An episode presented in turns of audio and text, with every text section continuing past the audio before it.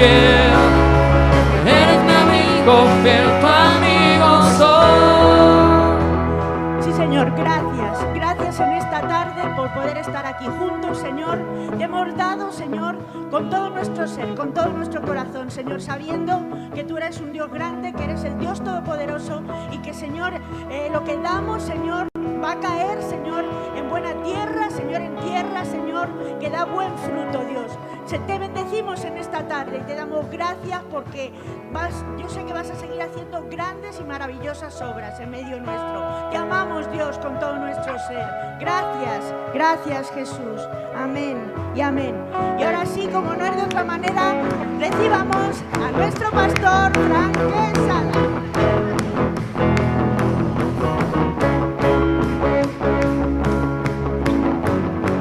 Vamos aplaudiendo arriba. Dice, majestuoso. Majestuoso, poderoso, tu amigo soy. A ver, levanta tus manos un momento más y haz esta declaración de fe. Majestuoso, Poderoso, tu amigo. tu amigo soy. Decláralo de nuevo. Majestuoso, Poderoso, tu amigo soy. majestuoso, majestuoso,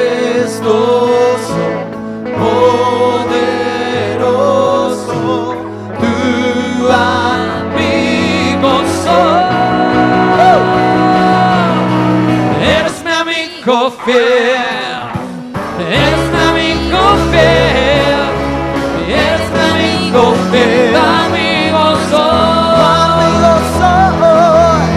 Eres mi amigo fiel, eres mi amigo fiel, eres mi amigo fiel, amigo soy.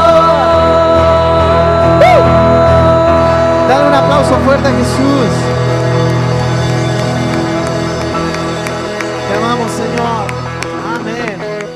No sales de tu sitio y buscas a alguien que no hayas saludado hoy? Sal, sal de tu sitio, vete, busca a alguien.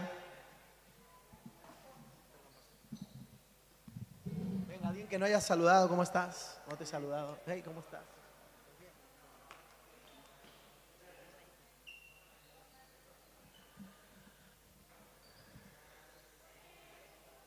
Súper. Bueno, ¿cómo están? ¿Dónde están los jóvenes? A ver. Uy, uy, uy, uy, uy, vamos de nuevo. ¿Dónde están los jóvenes? ¿Así? ¿Sí o no? Bueno, vamos a tomar asiento. Ah, hoy inicia el campamento de jóvenes. No sé si lo sabíais, así que los que sois mayores tenéis que estar alegres. Porque estáis siendo parte, ¿no? Quiero decir que, eh, ¿ves? Están siendo los que son may- vi- Mira, todos los jóvenes allí, los mayores allí y allí un poquito también, ¿eh? Bueno, hermoso. Ah, estaba, me, me reí muchísimo, me reí muchísimo porque, porque estábamos intentando arreglar, arreglar la bomba de la piscina y entonces estoy con Hugo y le digo, Hugo, vamos a ver cómo sale el agua allí fuera. Y, y cuando vamos a ver cómo sale el agua allí fuera, escuchamos un, un silbido de, de Marvin, creo que era. Y entonces, ¿qué pasa? ¿Qué pasa? Y miramos para atrás y de repente, con el chorro de agua encima, el pobre hombre. Y, yo dije, ¿qué cosa, no? Cuando. pero, pero fíjate, o sea, de todo puedes sacar enseñanzas. O sea, cuando descuidas las cosas, entonces se pueden ir, eh, se, se pueden de alguna otra manera, y así pasa, ¿no? De repente hay gente que descuida su economía, y entonces cuando descuida su economía, ahí va, y esto, ahí va, y esto, y entonces dice, el diablo, Dios, Dios reprende al diablo. No, hermano, Dios reprenda tu manera de manejar la economía. O la gente que descuida su salud. ¿Ves? Bueno, no importa, mañana empiezo la dieta. ¿no? O, y no se hacen responsables, no se hacen cargo. Claro, después viene, viene diabetes, viene la, ami- la amiga, el amigo colesterol, se junta con la amiga enfermedad, y entonces en medio de todo ese proceso me doy cuenta que de alguna otra manera, ¿qué ocurre? ¡Pum! ¡Ay! La enfermedad. Y lo mismo, que Dios reprenda al diablo. No, si no ha sido el diablo en este caso, porque hay tres tipos de orígenes, no sé si lo sabías. Está el ataque del propio diablo, también hay otro origen que tiene que ver con la forma en la que yo hago las cosas, es decir, yo me lo busqué, yo lo he hecho. O sea, esto no ha sido generado por el diablo, fue, fue mi mal hacer. Y la prueba de Dios. Hay tres orígenes a la hora de enfrentar un desafío. Uno, el propio ataque del enemigo, porque el diablo quiere atacarte. Ahora, ¿cómo se trata con el ataque del enemigo? Al ataque del enemigo dice la Biblia, resistid al diablo. Ay Dios, todo el mundo de la escuela de liderazgo, ahora mismo, primeros pasos para todo el mundo. Resistid al diablo y él huirá de vosotros, dice la Biblia. Resistid al diablo y él huirá de vosotros. O sea, Dios te ha dado herramientas. Ahí dice, vístete de toda la armadura de Dios. Dice la palabra de Dios, si estás en Cristo, nueva criatura es. Estás sentado en los lugares celestiales y el diablo está bajo tus pies. A ver, muévete un poquito así para que le pises un rato. Entonces, cuando hay un ataque del diablo, que los hay, ¿eh? Hay ataques del diablo. Y, y ese tipo de cosas son una realidad. Yo este fin de semana yo sentí un ataque del diablo fuerte, pero en medio de todo eso el Señor te cuida, te guarda. Yo me acuerdo cuando eh, de manera recurrente íbamos al Parque del Retiro a predicar. ¿Cuántos han ido al Parque del Retiro? ¿Sí? ¿El lago? ¿Habéis visto el lago alguna vez? ¿Sí? Y habéis visto que según entras por la puerta de Alcalá, mírala, mírala, mírala, mírala. Ah, esa sí te la sabes, pero el versículo no. Ujú. Ok. Entonces, ahora, es interesante, escucha esto, por favor, es interesante que entrando por la puerta de Alcalá, subiendo, hay como una, mm, eh, hay una fuente, pues está lleno de fuentes por todas partes. Y hay una fuente como de, no sé si es de, los Galápagos, creo que le llaman, porque están como así ranitas y tal. No sé si las vi- ¿Sabes cuál de fuente digo? ¿Cuántos se ubican? No, según subes, por la, según subes por la puerta de Alcalá, entras al Parque del Retiro por la puerta de Alcalá y vas, y vas, al, vas al, al lago. Entonces es, es como una, es una rotonda. ¡Ah, otra vez! ¡Socorro! Hugo, ¿dónde estás? Sálvanos. Pero vamos a quitarle. Mira, hablando de fuentes. Aleluya. Fuentes de agua viva que saltan para vida eterna. Ya, ya, tranquilo, tranquilo. Amén. Eh, bueno, bueno, en esa fuente, en esa fuente. Tú sabes que nosotros habitualmente predicábamos, yo en mi juventud iba y predicaba allí. Y, hay gente que le gusta que prediques y había gente que no le gustaba que prediques. Y un día se puso un hombre que no le gustaba que predicáramos. Y yo me acuerdo que yo estaba predicando y te puedes creer que cuando yo me acercaba el hombre me escupía. Pero como yo soy habitualmente una persona que me muevo mucho, la gente luego me dijo, yo ni me enteré, pero la gente, porque yo estaba a lo mío, ¿no? Yo estaba, Cristo te haga, aleluya, Madrid para Cristo, porque no hay nadie como cuando dicen, "Ah, ah, ah", y yo estaba en esa historia, y entonces mientras que estaba en esa historia, ta, ta, ta, el hombre, japum, japum, japum, y no me dio ni uno. Ni uno me dio. Pero no es que lo hice conscientemente, dice la Biblia, resistid al diablo y él huirá de vosotros. Ya, a ver, otra vez, venga, todos juntos. Una, dos tres. Resistid y él huirá. Venga, otra vez, mira a la persona que está a tu lado con cara de diablo. No, no, no, era broma. Era broma, era broma. mira a la persona que está a tu lado y dile, resistir al diablo y él huirá de vos. Entonces, cuando el desafío tiene que ver con un ataque del enemigo, que los hay, a ver, los haylos, por supuesto, dice la Biblia que el, el- el el diablo es como león rugiente. ¿Cómo? Porque no es el león, quiere suplantarlo. El león de la tribu de Judá es Cristo. Pero es como león rugiente buscando a quien devorar. O sea, hay ataques del diablo y tú tienes que estar previo aviso, tienes que estar eh, ungiendo a tu familia, tienes que estar orando. Yo, por ejemplo, esta mañana ah, empezó el cole, empezó el cole esta mañana. ¿Cuántos están alegres? Claro, los- no están alegres los que no son padres, pero los que somos padres estamos felices de que empiece el cole. Empieza el cole. Y lo que hice pues, esta mañana, lo que hice fue coger a mis hijos y oré por ellos antes de salir de casa. Y, y- y David me pregunta, eh, eh, ¿por qué oramos hoy de esta manera especial? Dije, porque hoy es un día especial, entras en el colegio pero vas con cobertura, no vas solo. Dios te va a cubrir, te cubrimos con la sangre de Cristo, ta, ta, ta, y entras al colegio para disfrutar, para crecer, pero te cuidamos. ¿Por qué? Porque tenemos que estar entendiendo que hay un mundo espiritual y que continuamente hay ataques del diablo.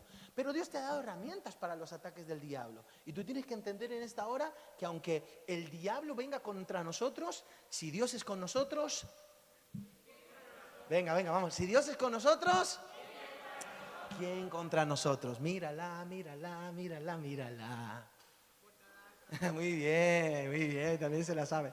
Entonces, es importante poder entender este espacio. Ahora, otras veces no tiene que ver tanto con el ataque, es una prueba de Dios. Dice la Biblia que Jesucristo fue llevado por el Espíritu de Dios al desierto. ¿Cómo? ¿Quién quiere estar al desierto? Vacaciones en el desierto. Sin comer durante 40 días. ¡Eh! ¿Quién se viene? Gratis, gratis, gratis. Viaje gratis. Nadie quiere ir al desierto.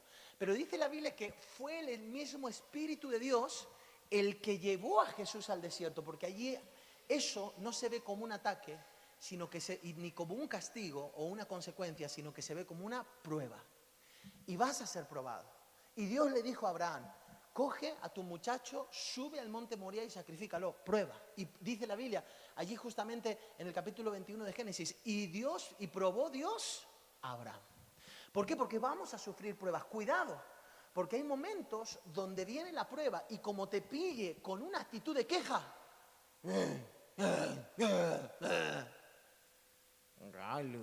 mi.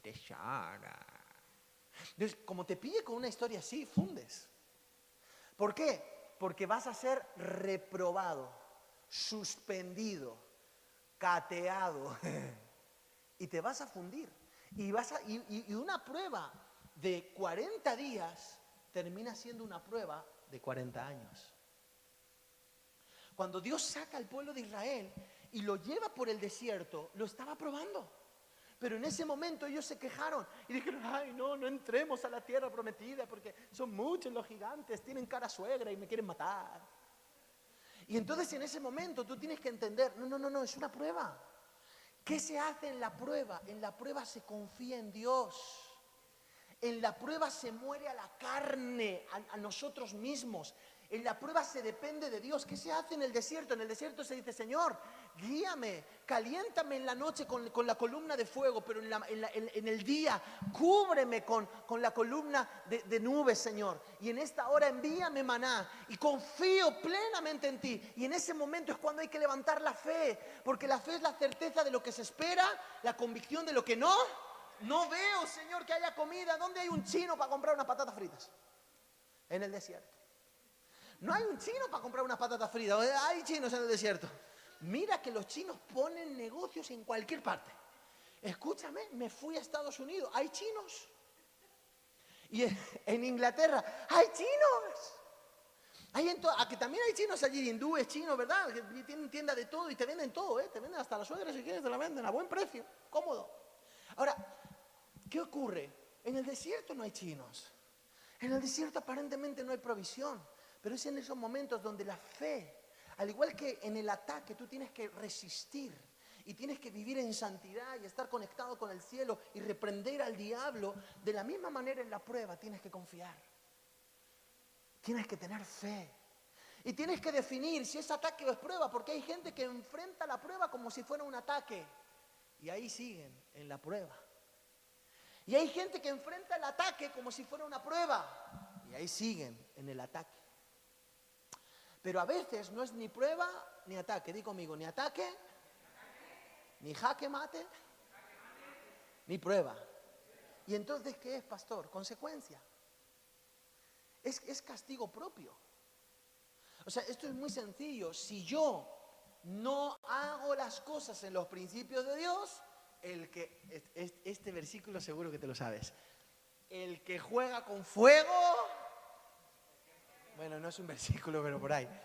O sea, el que, el que juega con fuego, se- o sea, es decir, es fácil, o sea, es sencillo. Dos por dos, cuatro. Cinco por cinco, 7.322 por 7.300, aquí la calculadora. Entonces, ¿qué necesitamos entender? Necesitamos entender que hay enfermedades que no son ni un ataque ni una bendita prueba.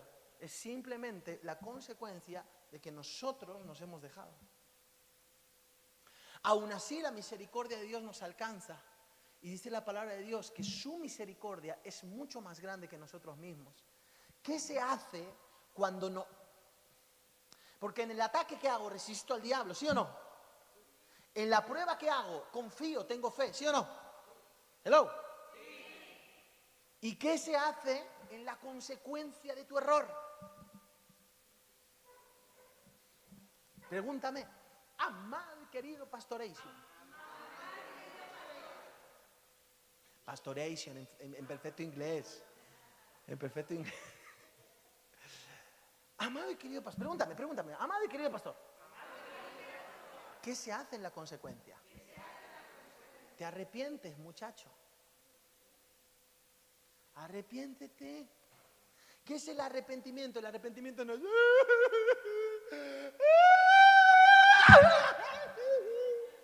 Lo siento mucho, no lo volveré a hacer.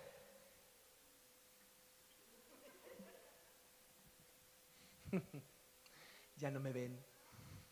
Así que como no me ven, a la saca. No, eso no es arrepentimiento. ¿Sabes qué es arrepentimiento? Arrepen- la palabra arrepentimiento es una palabra maravillosa que- que tiene que ver con metanoia. Y metanoia es un cambio, un giro de 180 grados. En otras palabras, ya no camino por el mismo camino. Ya no estoy con las mismas personas. Ya no dejo entrar a mi mente los mismos pensamientos. Y ya no tengo los mismos hábitos que antes. ¿Por qué? Porque he hecho metanoia, change, cambio. Arrepentimiento.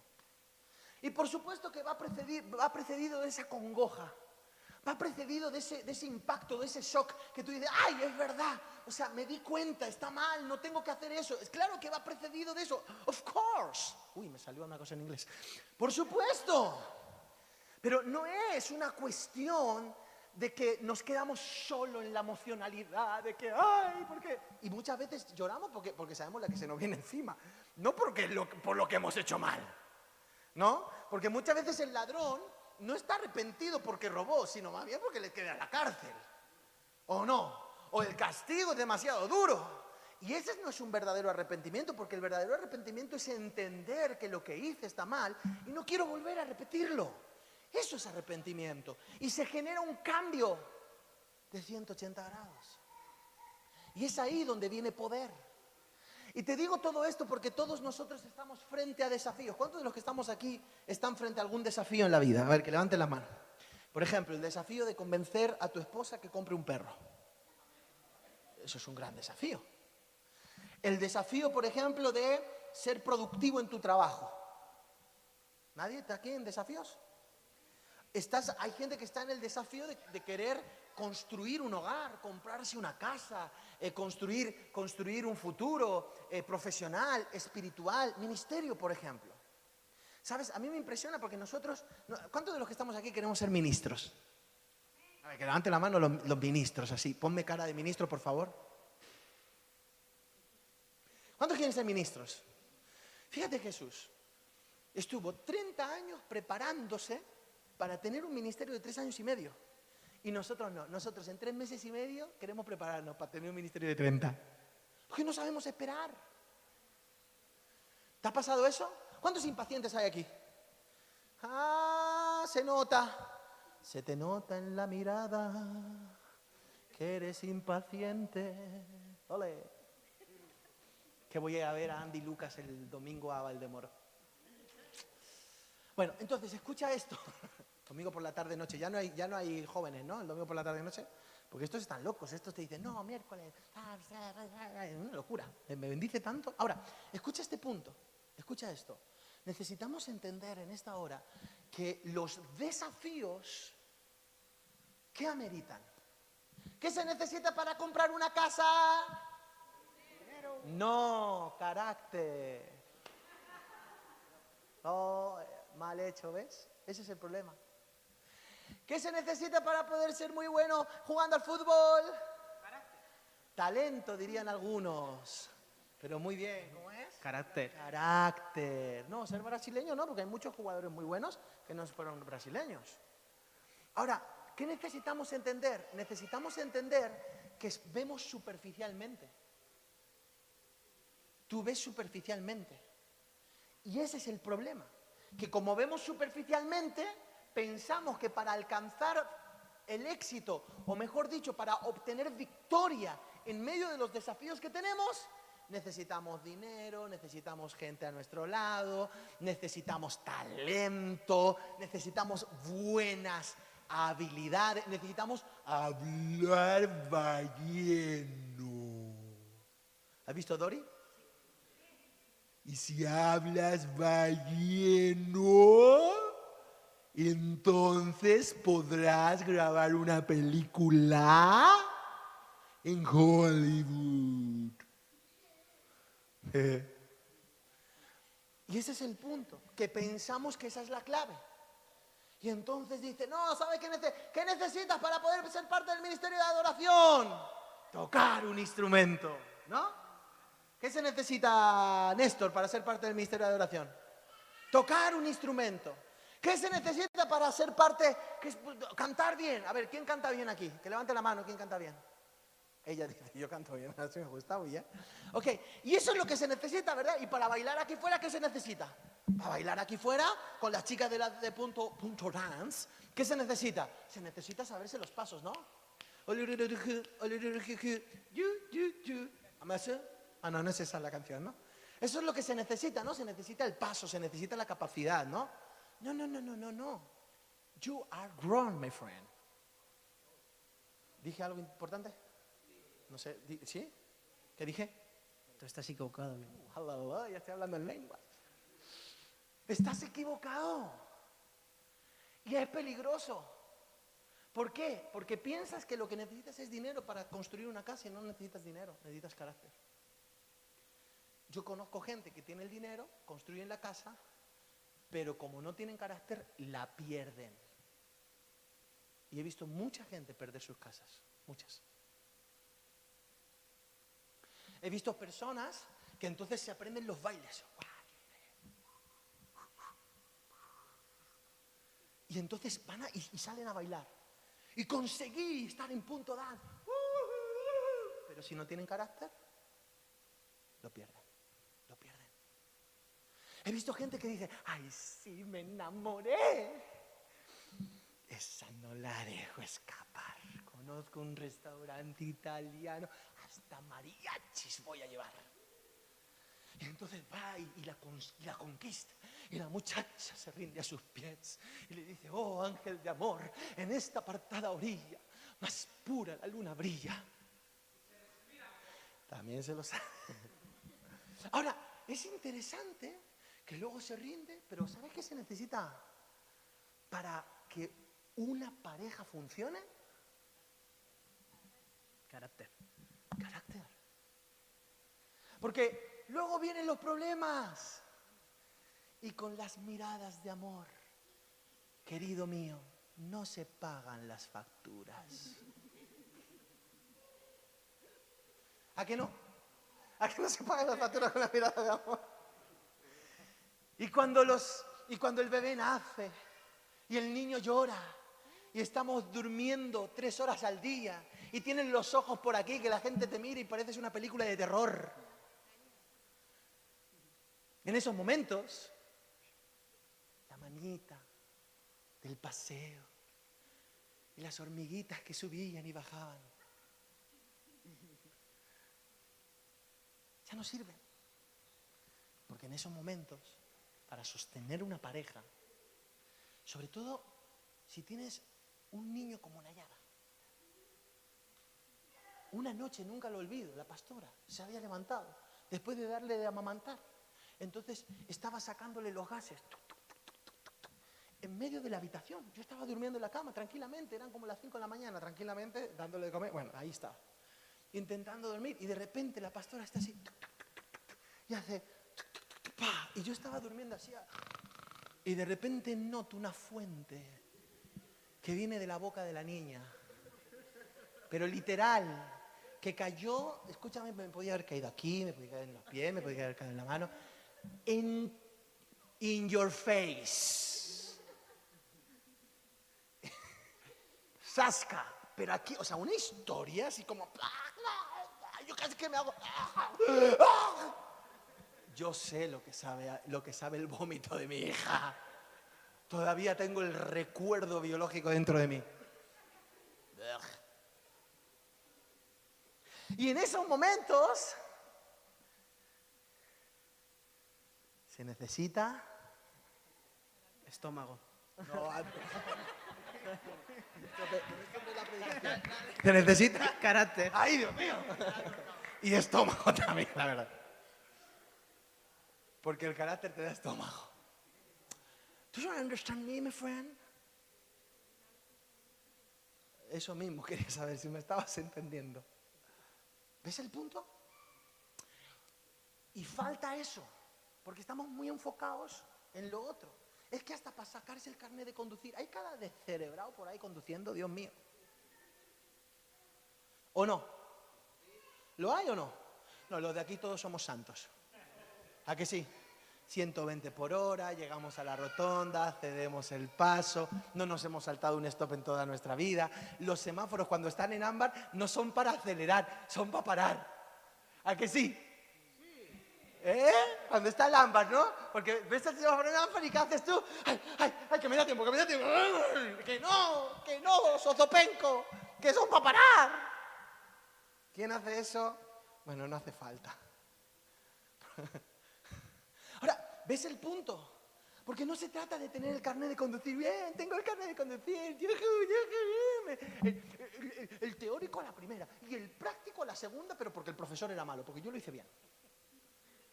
No, no se trata de eso. ¿Sabes qué se necesita? Carácter. Se necesita carácter para ser un gran ciudadano. Se necesita carácter para ser un buen padre. Se necesita carácter para ser un gran amigo. De esos de los que duran y perduran y siguen existiendo, como la historia interminable. Se necesita carácter para ser un buen trabajador. Pero déjame decirte algo, si tú has decidido y has elegido servir a Dios, si quieres servir a Dios, el estándar todavía es mayor. Porque, porque todo el mundo quiere tener un buen compañero de trabajo, ¿sí o no? Todo el mundo quiere de alguna otra manera casarse con una buena persona, mujer, hombre, la persona que, ok, que hemos elegido, perfecto. Todo el mundo quiere tener ciudadanos civilizados o quieres, o quieres vecinos que te dejen la bolsa de basura enfrente de tu puerta. ¿A que no? ¿A que quieres vecinos que a las 12 de la noche apaguen la música? ¿Sí o no? Y quieres dormir allí tranquilamente, ¿verdad? Y que no te levanten a las 6 de la mañana con golpes, pa, pa, pa, ¿qué estará haciendo el vecino? Civilización normal. Y todo eso, ¿de dónde proviene? Del carácter, que por cierto, ¿sabes qué? Qué curioso, no está la materia en las escuelas. No está, ¿eh? Uy, matemática, biología, ética del no sé qué, vamos a observar acerca procesos de, de sexualidad y les enseñamos de todo a nuestros hijos, pero no les enseñamos a ser buenas personas, a tener carácter, a saber ahorrar, a estar atentos en una predicación, a, observar en este tiempo lo que Dios quiere. No, no, no, no, el carácter no lo tenemos allí, no, no, eso no se enseña. Pero es que encima si quieres ser ministro, tu desafío es más grande. Porque ¿sabes dónde está el desafío? El desafío es que el estándar del ministro es mayor. Ay, hemos ayunado 21 días. ¿A quién se le habrá ocurrido la idea de ayunar 21 días para el campamento de jóvenes? 21 días. Imagínate Jesús 40 y sin comer nada. Porque tú todavía podías comer arroz. Y a algunos le echaban un poquito de carne, lo que pasa es que se escondía detrás y de repente, ¡ah! uy, me he equivocado. Ahora, vale, está bien. Pero es que el estándar del ministro es mayor. O sea, al buen ciudadano se le presupone y se espera que sea buena gente. Pero el ministro tiene un desafío mayor. ¿Quieres saber cuál es el desafío del ministro? Te hubiera dado igual, porque te lo iba a decir, pero bueno. Déjame quitar. El gran desa- desafío es el siguiente. Segunda de Pedro, capítulo 1, versículos 5 al 6. Vamos a leerlo juntos. Venga, ponte de pie, vamos a leerlo. Vamos de pie, hombre. ¿Cómo se llama el peluche? Marco. Zarco. De pie. Sí, sí, wow, de pie. ok, vamos allí. Segunda de Pedro, capítulo 1, versículos 5 al 6. ¿Lo tenemos? ¿Sí o no? Venga. Una, dos y tres. Vosotros también poniendo toda diligencia, por esto mismo añadid a vuestra fe virtud, la virtud conocimiento, al conocimiento dominio propio, al dominio propio paciencia y a la paciencia piedad. Ay, pues yo pensaba que esto era una cosa solo de fe. Pe- Pero no era, no era suficiente eso. A mí me han engañado. Me han engañado porque yo pensaba que el Evangelio era una cosa solo de fe. Ah, no, no, no. No solo fe. A la fe, virtud. Y a la virtud, conocimiento. Y al conocimiento, dominio propio. Y al dominio propio, ay Dios mío, ya estoy desesperado. Y a la paciencia, Dios me bendiga. ¿Por qué? Porque se espera más. Es como, puedes tomar asiento, es como cuando has subido tú, tío. Sube, sube, sube. Yo me he quedado loco. ¿Le habéis visto lo que ha hecho? Estaba así en plan normal, chucupando, chucupando, chucupando, chucupando. Pero de repente ha hecho. Y yo me he quedado así con la boca abierta y digo, ¿ese es quien yo conozco? Sube, sube, vas porque vas a hacer el redoble que has hecho. A ver si es que te ha salido de potra o era de verdad. Venga, toca un poquito, entra en calor, tiqui tiqui pam pachuca patico tupum y le haces el redoble. Vamos, sin temor. Venga, venga, sin temor. Nadie te está mirando. Toca, toca.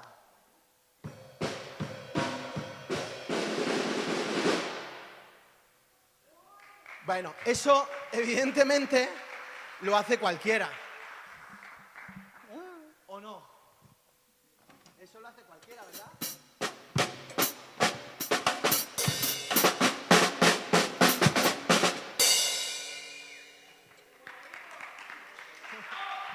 Igualito, ¿no?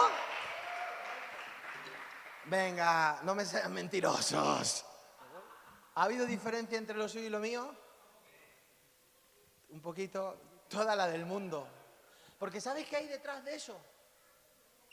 Detrás de esto, ¿sabes qué hay? Carácter. Pre- Pregunta, carácter. Hoy la respuesta siempre es, Carácter.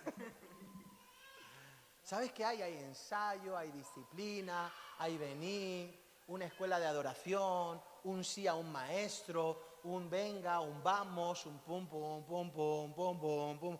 Ven, ven, Dani, sube. Sí, coge la batería allí. O sea, quiero decir, las baquetas, la batería no la coges. Porque si te la... Estoy capaz, ¿eh? eh, Hulk Hogan, vamos, da. El hombre roca come 6.000 calorías al año, o sea, al día. Al año. Va, tócate algo así.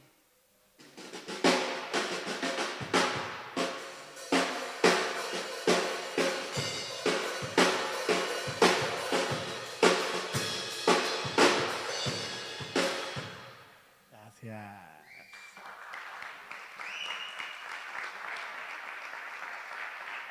¿Cuánto tiempo? Tú tocabas así la batería desde que naciste, ¿verdad? Sí, sí, sí. Eso, eso- eso te lo regalaron. También, también, también. No, no, no, no. ¿Qué ha pasado? Pa- ¿Por qué, ¿Cómo tocas ahora así? ¿Por qué? Eh, uf, mucha práctica, mucha práctica y más práctica. ¿Sabes qué me decía? Yo, yo le escuchaba a él. Pastor, ¿está la iglesia abierta? Digo, ¿qué quieres? ¿Ir a limpiar? No, tampoco es para tanto, pastor. Quiero ir a tocar la batería a práctica. ¿Te acuerdas? Y venía el, año pasado del anterior, el anterior, cuando- hace cuatro años. Hace cuatro años. Hace cuatro años que empezó a venir solo, ¿eh? Cuando no había nadie. O a veces estábamos algunos soportándole. Y ahí estaba, tiki pumba, tiki pumba, tiki pumba, tiki. Y hoy es lo que ha pasado, cuatro años de cua- cuatro años después. Puedes tomar asiento. Que sí, que te voy a decir que venga, vente, Niki, que quiero que venga, vente, vente. Quiero, sube a la batería, vamos. No hay nadie más que se llame Miki en esta iglesia. Todavía. Venga, vamos. Venga, va- vamos a animarle que lo necesita. Vamos, Miki. Vamos, Miki. Vamos, Miki. Vamos, Miki. Bueno, esa. Señoras y señores, secretarios, eh, ¿está todo a tu orden? ¿Sí? ¿No quieren mover más? Ahí está moviéndolo todo. Te la está, te la está controlando ya. Hay que limpiarla. Vamos, Miki. Está pensando, está pensando. Venga, dale, dale. No le des más vueltas.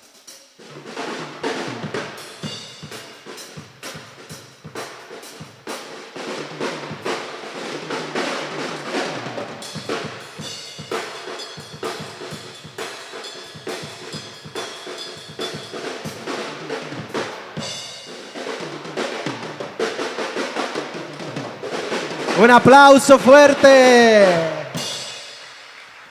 Bueno, Ya, ya se, ya se estaba flipando. Ya lo sé, bueno, tenía pero, es que te- tengo que terminar de predicar. Que, pero, pero lo mismo, ¿no? O sea, eso, ayer te despertaste y dije, voy a ver cómo toco la batería. ¿A que sí? No. No, no, no, no, no. De hecho, recuerdo muchos años en los que otro dirigía en el del piano y me hacía así todo el rato. Porque, ¿no te acuerdas? Samuel. Y, y muchísimos años, muchísimos años de práctica, de, sufrimiento, de que te salgan ampollas, de, estar contentemente con el tu, tu, de en casa con cojines. Muchísima práctica, y muchísima. Que luego es, es- es él como, como profesor de la escuela de oración que nosotros tenemos en punto de encuentro en el nombre de Jesús, amén. como profesor de la escuela de oración, él siempre ha hecho, les ha explicado eso a sus alumnos, como por ejemplo Anthony. ¿Y cuál es, cuál es, lo que les han dicho? Practicar en todo el tiempo. No necesitáis una batería, podéis hacerlo en el, ¿verdad? Así. Podéis hacerlo en el metro, en el- según vais no sé qué. ¿no? ¿Veis? Gracias, Miki. Un aplauso para él. ¿Ves el punto? Ah, de la noche a la mañana. No, no, no, carácter. Disciplina, trabajo, esfuerzo y sobre todo carácter.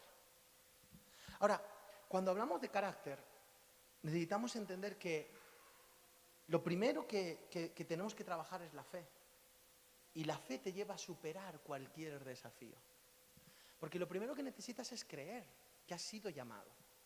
Creer que hay un ministerio.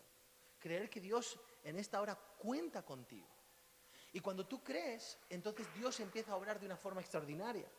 Y entonces te das cuenta que la fe te da la seguridad de que obtendrás la victoria. ¿Por qué? Porque en el Señor el camino que se empieza es para terminarlo. Ahora, dice, a la fe hay que añadirle virtud. Di conmigo virtud. ¿Qué es la virtud? La virtud es, es esa diferencia que va a haber en tu vida, que cuando algunos están gritando, ¿sabes qué haces? Tú estás calmado. La virtud es ese favor, esa gracia que está en tu vida que te hace ser diferente. Es como cuando vas a la frutería y vas eligiendo el tomate. Hay algunos tomates que no los eligen, pues están pochos, más maduros de lo normal, pero hay algunos que son perfectos y los y este. Bueno, eso es virtud. La virtud es sobresalir, es generar un espacio, pero no, no desde tu talento, no desde el espacio de mira, qué bien que. No, no, no, no, desde el carácter. Eso es virtud. Y dice la Biblia en este tiempo que tú tienes que eh, vivir en virtud. La virtud de Cristo hacía que la gente le siguiera, que los niños quisieran acercarse a Él. La virtud del apóstol Pablo hizo que Él entregara su vida por amor al ministerio. La, la virtud del apóstol Pedro hizo que también entregara su vida por amor al ministerio. La virtud del muchacho hizo que entregara sus cinco panes y dos peces. ¿Por qué? Porque la virtud te hace en este tiempo ir un paso más allá. Haces la diferencia cuando la gente puede ver que se puede vivir una vida de virtud, una vida diferente. A mí me encanta, mira, eh, yo estaba, es- eh, eh, hemos vivido varios, varios espacios y el otro día yo estaba en un espacio, en una conferencia, estaba sentado y de repente, en medio de esa conferencia, había un grupo de personas que no solo no estaban de acuerdo con lo que yo estaba diciendo por ser cristiano, sino que además me estaban repeliendo. Fue muy fuerte lo que yo experimenté en ese momento, porque, porque una cosa es que te hagan bullying por una cosa personal y otra cosa es que te hagan bullying por Cristo. Y en ese momento, en ese momento, incluso hasta una persona comenzó a decir una cosa, ta, ta, ta, y dijo una palabra muy fea, muy fea en inglés, que no la voy a repetir. Y, y fue literalmente un insulto sobre ciertas cosas. Y en ese momento, ¿sabes qué me pasó? Dios me dio virtud. Porque no solo no me ofendí, sino que además seguí amando y teniendo misericordia. ¿Ves el punto? ¿Qué te hace la virtud? ¿Qué es la virtud? La virtud es ese carácter bendito y maravilloso que te va a permitir, aún en medio de que el infierno venga en tu contra, tú vas a permanecer en tu posición. vas a seguir siendo manso y vas a seguir generando un espacio de amor, porque has entendido que la virtud que está dentro de ti, la virtud del poder que está dentro de ti, es mucho mayor. Pero todavía el desafío es mayor, ¿por qué? Porque también pide conocimiento. O sea, fe, virtud, y eso, eso se demanda de ti, de un eso se demanda de mí.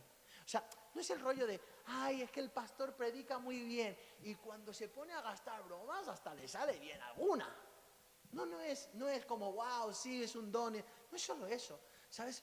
El hecho de que un pastor, un ministro tenga un micrófono en su mano, se le demanda todo esto. Y vosotros habéis sido llamados al ministerio. Y se os está demandando esto, fe, virtud y conocimiento. Ahora, la palabra conocimiento no es solo saber el texto de memoria, sino que el texto sea parte de tu vida. Ama a tu prójimo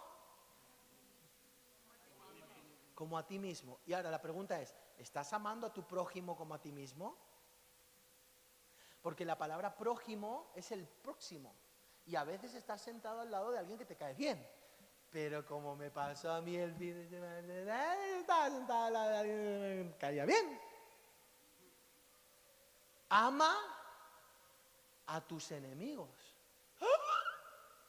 ¿What? Ámalos. ¿En serio? Mira, Señor, yo te digo algo. Yo amo lo que quieras, pero menos a los del Barcelona. ¿Ves el punto? Entonces es ahí donde necesitamos no solo tener el conocimiento del texto, sino que ese texto sea parte de nuestras vidas, que la palabra, dice la Biblia, la palabra sea viva, viva. Esa es la clave. El conocimiento de Dios es el que verdaderamente te transforma. ¿Y tú cómo puedes hacer que ese texto, ama a tu prójimo como a ti mismo, sea parte de ti? O por ejemplo, el texto de ah, no mentirás, o el no matarás, o no ad- adulterarás. O sea, ¿cómo, cómo hacemos que ese texto sea parte de nosotros si a veces luchamos con esas cosas? Muy sencillo. El camino no es solo encontrarse con el escrito, sino con el autor del escrito. ¿No te ha pasado que alguna vez has leído el libro de una persona y te ha gustado, pero cuando conoces al autor como que te gusta más? ¿Te ha pasado o no te ha pasado? Solo con la Biblia. En mi caso, a mí sí me ha pasado. Yo, por ejemplo, he leído libros de Bernardo Stamateas y luego cuando, eh, cuando le he conocido digo, ¡wow! O sea, esto ha subido de nivel. O he leído libros de otras personas, por ejemplo, Lucas Márquez, de otras personas, te puedo hablar de muchos. Y luego cuando he conocido al autor digo, ¡eh! Se ha pasado tres pueblos, ah, muy bien. Ahora, imagínate con, con la palabra de Dios. Ese texto de ama a tu prójimo como a ti- mismo realmente toma fuerza cuando tú tienes una relación con tu Padre. Es ahí donde hay vida. Entonces, ¿cómo lo puedo hacer? ¿Cómo puedo hacer que eso funcione? Sencillo. Ten intimidad con Dios.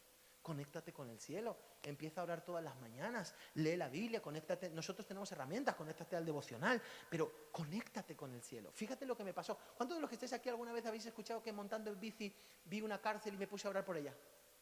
¿Sí? ¿Lo habéis escuchado? Hay una cárcel cerca de Valdemoro que yo no sabía que exista. Yo estoy ahora últimamente muy fitness y montando en bici. Y entonces pasando por allí, de repente, ¿sabes qué pasa? Que veo la cárcel y, el Señor- y yo dije, uy, la cárcel. Y el Señor me dijo, empieza a orar por ellos. ¿Sabes qué, qué me ha pasado hoy? Pregúntame, ¿qué? Que he recibido un mail, he recibido un mail para transformarme en capellán y poder pasar a las cárceles a predicar. ¿Has visto el rollo cómo va? Em, Dios me dice, ora por la cárcel, yo todos los días que paso por ahí digo, Señor, salva a esos muchachos, salva a esos muchachos, salva a esa gente que está allí, en el nombre de Jesús. Y hoy recibo un mail aquí del Consejo Evangélico que dice, curso de capellanía penitenciaria y cientos de menores infractores para el día 10 de octubre del 2022 y aquí me dicen todo lo que tengo que hacer y de manera gratuita. ¿Qué te parece? ¿Ves el rollo cómo va? Te pones a conectar con el cielo y entonces de repente pum, el Señor empieza a obrar. Porque es así como va la cosa. No es, ay, tengo que amar a mi prójimo, tengo que amar. a-". Sí, pero a este quién le aguanta, Dios mío. No, no. Conoces a Dios y Él pone amor en tu vida para amar a esa persona. Sin conocer a Dios no lo vas a hacer. Porque el desafío, de, el desafío es mayor, ¿eh? El desafío para los que amamos al Señor es mayor. Así que a la, a la fe, virtud y a la virtud, conocimiento. Venga, vamos a decirlo un poquito juntos. Una, dos tres. A la fe, a la virtud. Venga, vamos de nuevo. Venga, va- va- vamos a, ahora vamos a hacerlo como que, como que queremos que eso pase. Venga, una, dos y tres. A la fe y al conocimiento, dominio propio. Al conocimiento, dominio propio. ¿Y qué es el dominio propio? ¿Sabes qué es el dominio propio? No acelerarnos, no adelantarnos a los procesos. Ya está la comida, ya está, ya está. Que sí, que ya está, que ya está la comida. Bueno, venga, sácala, las lentejas duras. Que ya está la comida, sácala del horno, ya está la comida. Pum, pinchas el pollo, sangrecilla por todas partes. ¿Te ha pasado alguna vez? Es que eres impaciente. Pero qué impaciente que eres. Yo amé mucho a Dios. Hasta el día de hoy lo amo con todo mi corazón y seguiré amándole porque es mi vida. Y cuando yo tenía aproximadamente 18 años, ¿sabes cuál era mi pasión? Yo quería ser ministro. Yo soñaba con un día ser pastor y predicar y hablar a la gente, yo quería. Y de repente teníamos un equipo de personas y un grupo de diferentes iglesias y éramos amigos. ¿Y sabes para qué nos reuníamos? Para orar, para ayunar, para esas cosas que hacen los amigos hoy en día en todas partes del mundo, en todos los barrios como en este. Así que yo me juntaba con ellos, pa, pa. y sabes que un día me llama mi amigo y me dice, ven a mi iglesia. Y yo digo, sí, ¿para qué? Porque me van a ungir como pastor. Y yo dije, qué bien, voy. Y allí estaba en primera fila y le ungieron como pastor, hicieron una fiesta y yo, aleluya. uh, uh". Y luego me llama otro amigo y me dice, ven a mi iglesia. Y yo, ¿para qué? Porque me van a ungir como pastor. Y yo dije, bien. Y fui, le ungieron como pastor y allí, ya, aleluya. uh. Y me llama otro amigo. Y me dice, ven a mi iglesia, ¿para qué? Porque me van a ungir como pastor. Y yo miraba al cielo y yo decía, Señor, ¿y yo qué? Que yo tengo un llamado. Yo también quiero. Señor, ¿y yo para cuándo? Y nos dieron las 10 y las 11. Y pasó el tiempo. Y ellos empezaron a desarrollar su ministerio. Y yo allí.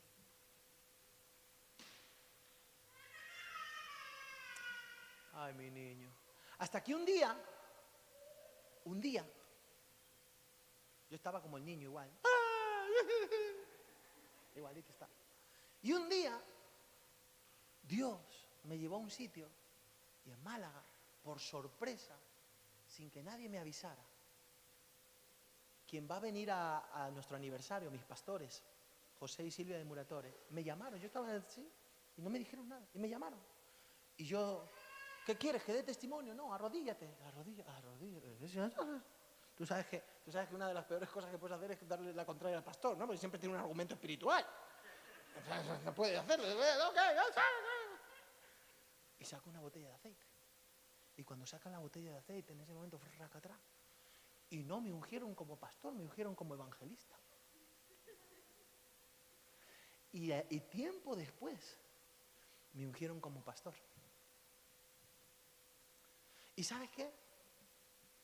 Hoy miro hacia atrás y algunos que fueron deprisa dejaron el ministerio.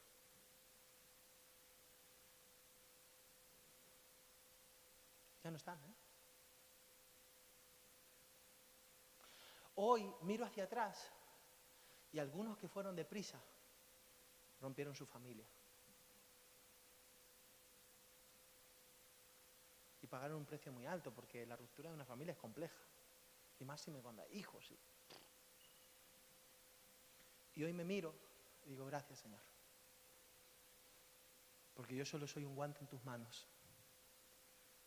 Y tenemos la mejor iglesia del mundo. Y tengo la mejor familia. Y aquí estamos. Para pastorear los próximos 120 años.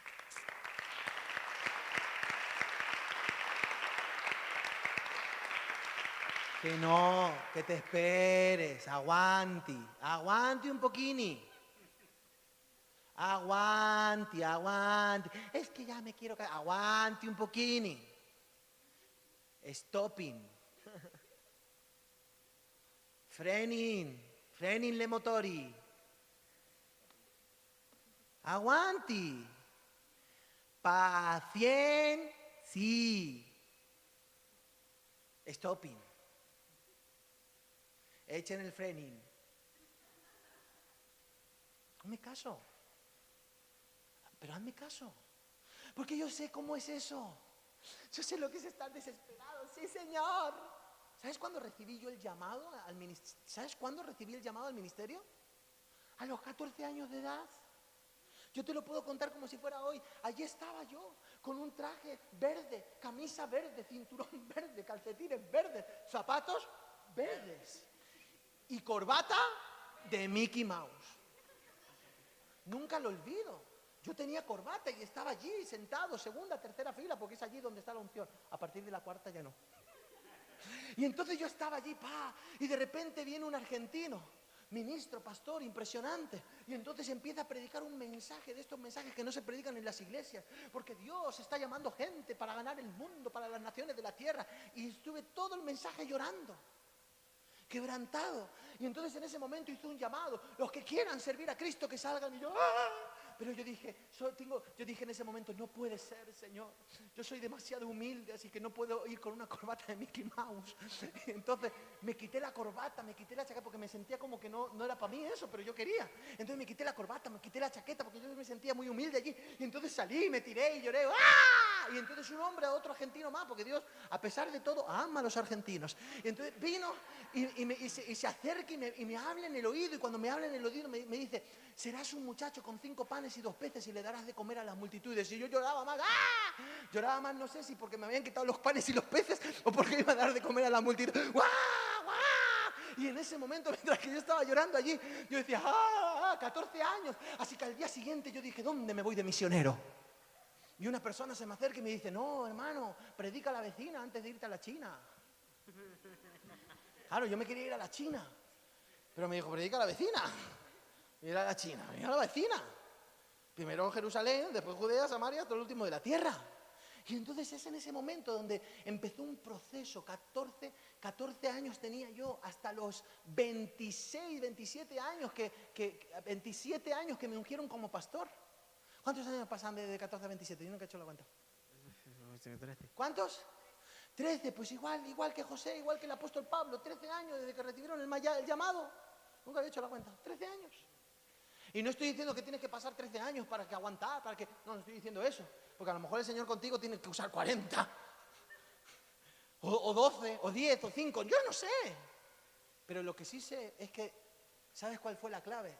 Que dimos fruto, fruto, fruto, fruto, fruto. Y hubo un momento donde Dios nos sorprendió y ¡pacatá! Y aquí estamos, sirviendo a Dios. ¿Por qué? Porque a la fe virtud. Y a la virtud, conocimiento. Y al conocimiento, dominio, propio. Y al dominio propio, paciencia. Paciencia, que es la madre de todas. La ciencia. Y al conocimiento y, al dominio propio, paciencia. Porque ¿sabes qué? Que para, para tener el dominio propio hay que ser paciente. No conozco una persona que sepa echar el freno que no sea paciente. Ahora, te doy un secreto. ¿Alguien alguna vez ha visto la repetición de una película? ¿Cómo podéis hacer eso? Repetir una película, volverla a ver. Yo tampoco, tú eres de los míos. Ok, ¿alguien alguna vez ha visto un partido de fútbol repetido? ¿También la ha visto por allí? Ahora, pregunto, sin, cuestión de ofender, ¿eh? o sea, con cariño, lo que hacéis esas prácticas inmundas. ok, no, pero hay una revelación poderosa. Escucha, sin sentido de ofender, ¿eh? ¿Lo ves de la misma manera y con la misma intención? ¿A qué no? ¿Por qué? Pues es fácil, ¿no? ¿Por qué? Eso. Como más fuerte, Miki, grítalo fuerte. Más fuerte, no escucho. Ya conoces el final.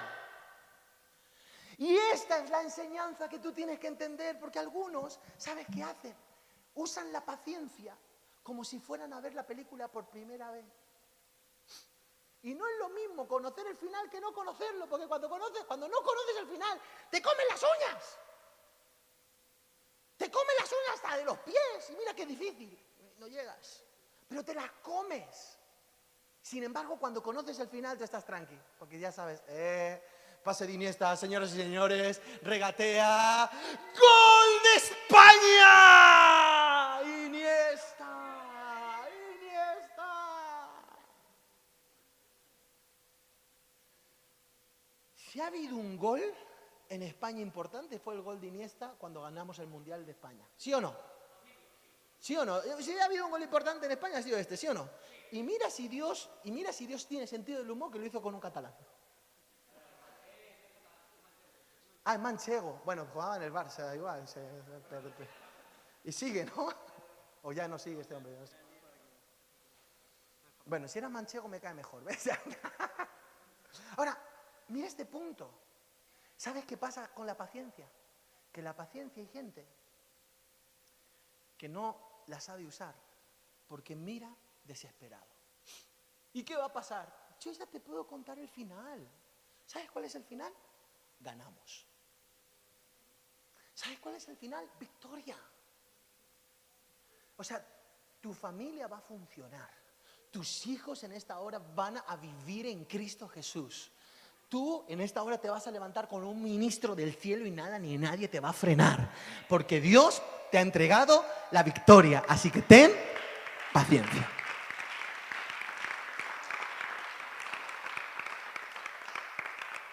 A la fe, Virtud.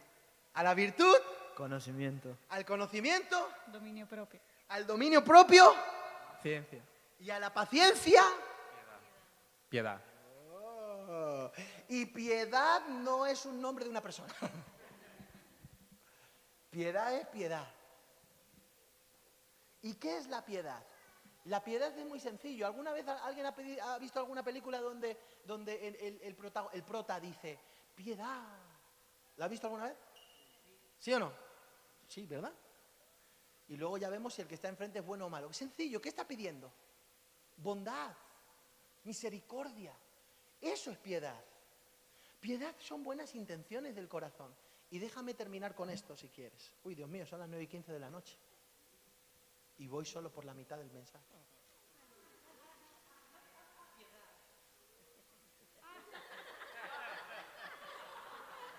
Muy bueno. No tengo nada que decir. Muy bueno. Ahora, ¿sabes qué, ¿sabes qué me gusta de punto de encuentro? Que pueden pasar estas cosas. Porque ya te digo yo que en otros lugares no. ¿O no? ¿Eh? Ahora, escucha esto, mira este punto. Hoy venía en el coche y el Señor me estaba revelando algo. Qué bonito cuando de repente Dios te habla, ¿no? ¿Te pasa? De que Dios te esté hablando. Y yo, iba, y yo iba en el coche, rum, bam, kim, pum, pum, a 120. Y cuando iba en el coche, de repente Dios me dijo, no se trata simplemente de lo que se ve, sino de cómo se ve. Te pongo un ejemplo. Tengo yo algo de dinero aquí.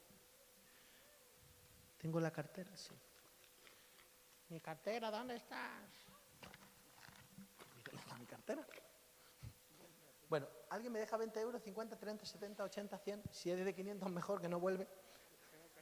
Eso, uh, mira si manejamos aquí. ¿Qué ves? ¿Sabes qué ven algunos? Ven codicia. Porque si lo has mirado y has dicho, eso para mí. Codicia. Pero algunos ven generosidad. Gracias. ¿Ves el punto? No es solo lo que ves, sino cómo lo ves. Hay gente que al ver a una persona desnuda lo ven con ojos lascivos. Y no están viendo eso, están viendo otra cuestión. Pero otras personas, al ver una persona desnuda, a lo mejor están viendo a un paciente que tienen que salvar o sanar. Porque no es simplemente lo que ves, sino cómo lo ves. Y el cómo lo ves no tiene que ver con lo que ves. Porque el dinero es malo o es bueno. Depende de cómo lo veas. Así lo usarás. Porque no se trata de lo que estás viendo, única y exclusivamente. Se trata de cómo lo estás viendo. Y el cómo lo estás viendo tiene que ver con si tienes un corazón de piedad o no tienes un corazón de piedad. Y a veces pasa, ¿eh? Ven a la gente. Y sabes cómo, cuando yo veo a las personas, lo primero que hago con ellos es, porque hay algunos que miran a, a las personas y dicen, a ver, a ver si, a ver si, a ver si se gana mi confianza. Hmm, le daré una oportunidad. Y hay otros que ven a la gente y dicen, ¿sabes qué? No te conozco, pero creo en ti. ¿What? Sí, creo en ti. En ti.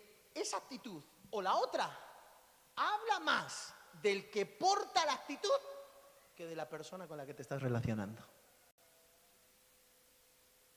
Porque una persona que mira a otra y que a lo mejor no la conoce de nada, pero yo creo, habla de que hay piedad. Y otra persona que dice, "Mm, a ver, se peina a la derecha, porque los que se peinan a la derecha son raros. Fachas. y entonces, ¿cómo se peina a la derecha? Mm, mm, es rumano. Mm, rumanoide. Mm, es colombiano. Y empiezan los estereotipos y las historias raras. Qué triste. ¿Por qué? Porque muchas veces no tenemos un corazón sano, limpio. ¿Y sabes de qué se trata? Se trata de tener piedad. Y cuando tienes piedad, ves a una muchacha como esta y la saludas como si fuera el presidente de España. Hello, nice to meet you. Y, y- y a lo mejor no la conoces, pero la bendices. Amén. ¿Ha quedado claro? Ah, no, que. Queda bien para un ejemplo. ¿A la fe? Virtud. ¿A la virtud? Conocimiento. ¿Al conocimiento? Eh, dominio propio. ¿Al dominio propio? Paciencia.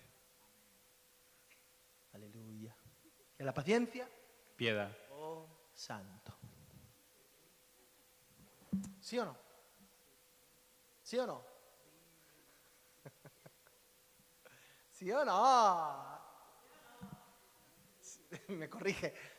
¿Sí o no se dice? ¿Sí o no sí?